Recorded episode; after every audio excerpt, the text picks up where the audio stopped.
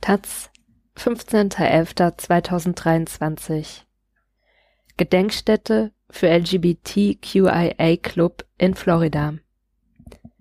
Wie man aus Trauer Geld macht. Seit dem Anschlag auf den Club Pulse in Florida kämpfen Angehörige für einen Gedenkort. Ihre Trauer nutzen Unternehmen als Marketing-Hit. Von Mohammed Amjahid Am 12. Juni 2016 tötete ein Attentäter 49 Menschen im queeren Club Pulse in Orlando, Florida. Er verwundete Dutzende andere BesucherInnen schwer und wurde schließlich von der Polizei erschossen. Der Täter bekannte sich zum Terror des Islamischen Staats, war aber jahrelang selbst Besucher des Clubs, wo er regelmäßig nach Sex mit Männern gesucht hatte. Seine Tat beendete nicht nur das Leben vieler Menschen, die Gewalt veränderte die queere Community in Orlando nachhaltig. Zachary Blair, 40 Jahre alt, ist Mitglied der Initiative Victims First, einer Nichtregierungsorganisation mit Sitz in Kalifornien, die in den ganzen USA über Waffengewalt aufklärt und den Überlebenden und Angehörigen zur Seite steht. Blair spricht viel und ohne Pausen, denn er hat viel zu sagen. Seit fünf Jahren recherchiert er den ehemaligen BetreiberInnen des Clubs nach, versucht zu verstehen, warum so viele damals nicht flüchten konnten. Laut mehreren Berichten könnten sie während der Tatnacht in der Falle gesessen haben. Pulse hatte kein Sicherheitskonzept, nicht genug freie Fluchtwege, mehrere Sackgassen, in denen die Opfer erschossen worden sind. Ermittlungen legen nahe, dass der Attentäter in der Tatnacht von Plänen einer Attacke auf Disney World und einem anderen schwulen Club in Orlando abgerückt sei, weil dort jeweils verstärkte Sicherheitskonzepte existierten. Er machte den Pulse Club als schutzloses Ziel aus. Auf dem Parkplatz einer Shopping Mall öffnet Blair den Kofferraum seines Autos. Darin befindet sich eine Plastikkiste mit sorgfältig sortierten Dokumenten. Das sind die öffentlich zugänglichen Informationen zum Gebäude und Betrieb von Pulse. Es sei sehr aufwendig gewesen, an die Dokumente ranzukommen. Blair erzählt, dass die Stadtverwaltung für das Archiv zum Fall zunächst 600.000 Dollar verlangt habe.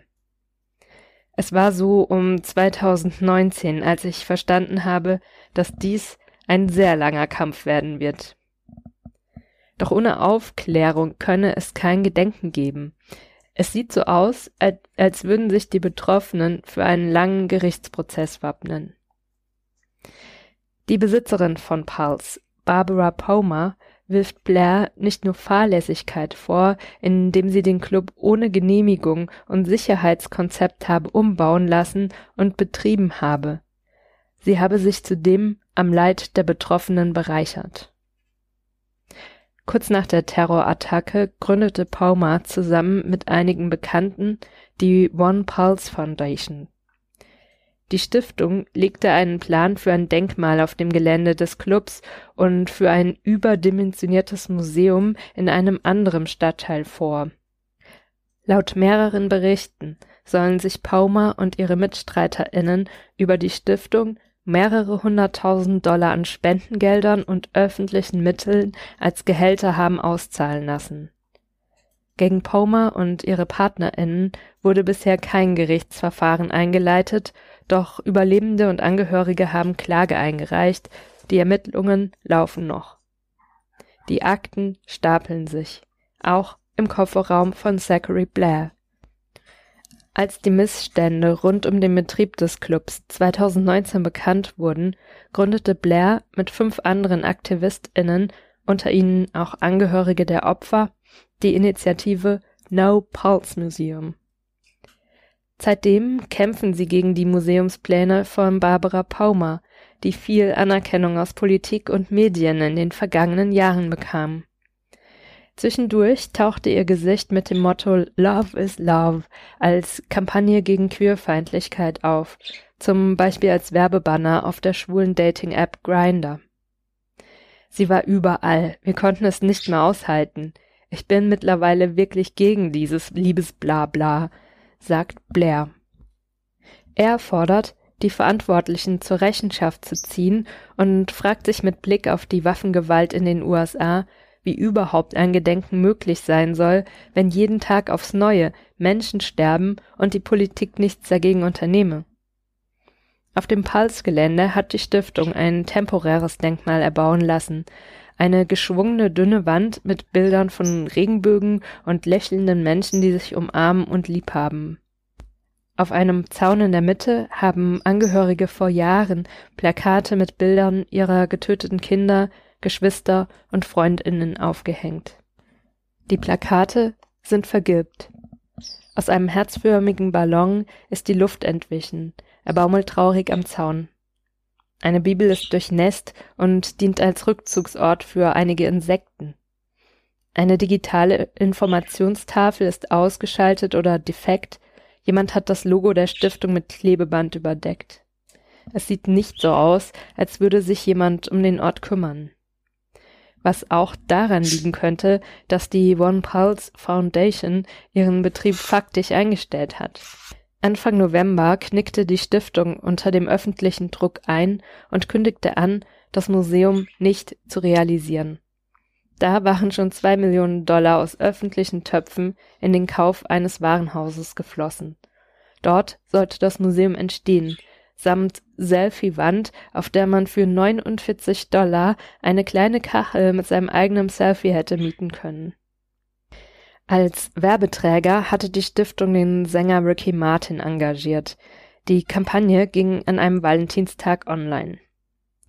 Offiziell heißt es in einer aktuellen Pressemitteilung der Stiftung, könne das Museum wegen Finanzierungsproblemen und gestiegener Baukosten nicht realisiert werden.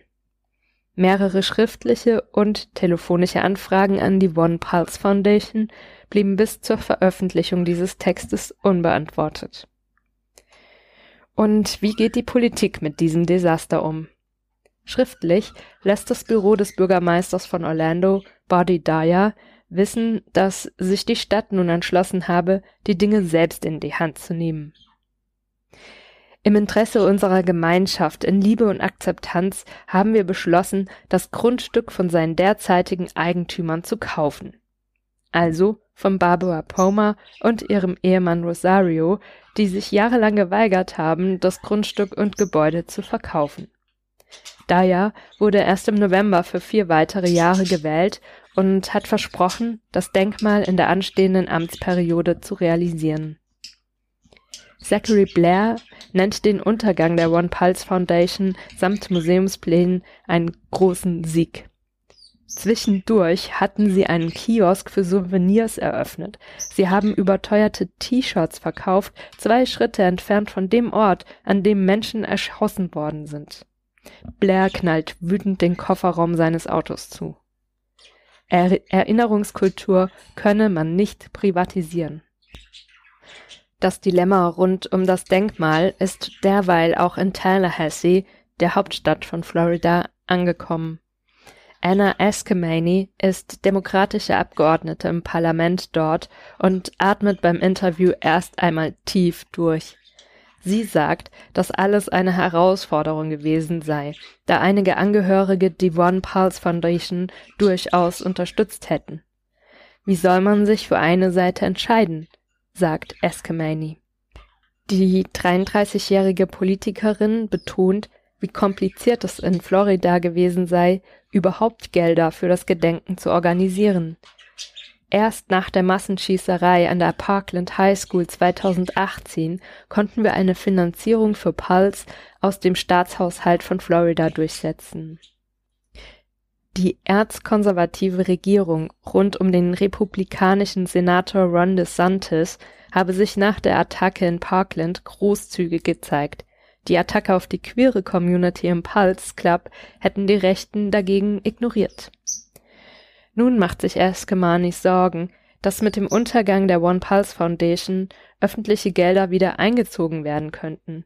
Gelder, die für die Errichtung des Denkmals und die Unterstützung der Überlebenden wichtig seien. Und was macht diese erinnerungspolitische Karambolage mit jenen, die nur knapp mit dem Leben davongekommen sind, die ihre Liebsten verloren haben. Tiara Parker ist eine von ihnen. Am 12. Juni 2016 war sie mit ihrer erst 18-jährigen Cousine Akira Monat Murray zu Besuch in Orlando und wollte durch die Nacht im Pulse Club tanzen. Es endete damit, dass Akira erschossen und Tiara Parker schwer verletzt wurde. In Fernsehberichten ist zu sehen, wie Tiara Parker ihre Überlebensgeschichte immer und immer wieder erzählen musste und dabei sichtlich retraumatisiert wurde. Im Gespräch erzählt die 28-Jährige, wie sehr sie die Sensationsgier der Medien und die Profitgier der One Pulse Foundation belastet hätten. Sieben Jahre wurden vergeudet, wir stehen mit leeren Händen da. Sie haben uns Überlebende ausgenommen und den Club in eine Bank für sich selbst verwandelt. Parker wolle nur einen Ort haben, der die Möglichkeit zur Heilung biete. Einen schönen Ort, an dem wir gedenken. Für die Zukunft wünscht sie sich mehr Mitspracherecht. Die Betroffenen müssen nun übernehmen. Sie wisse, dass es kompliziert werden könnte, wenn hunderte Meinungen dabei aufeinandertreffen, aber ein öffentlicher Ort des Gedenkens auf einem öffentlich zugänglichen Gelände, dort wo der Club einst betrieben wurde, das koste halt Geld, Zeit, Emotionen und Mut. So einen Ort gibt es tatsächlich schon in Orlando. Auf die private Initiative einiger Menschen in der Stadt wurde ein kleiner Park mitten in einer Wohngegend den Pulse-Opfern gewidmet. In der Mitte thront auf dem Boden ein Herz in den Regenbogenfarben. In einem Kreis auf dem Boden sind die Namen der 49 Opfer eingraviert. Zachary Blair kommt manchmal hierher, um zu trauern. Er selbst hat diesen Ort nur durch Zufall entdeckt. Wieder mal ein Denkmal, das ohne die Betroffenen in den Boden gestampft wurde. Aber anders als das Clubgebäude und die megalomanischen Pläne für das Museum zeigt dieser ruhige, kleine Park, dass es nicht viel braucht, um ein würdiges Erinnern zu ermöglichen. Auf dem Boden sind frische Wachsspuren einer Trauerkerze zu erkennen.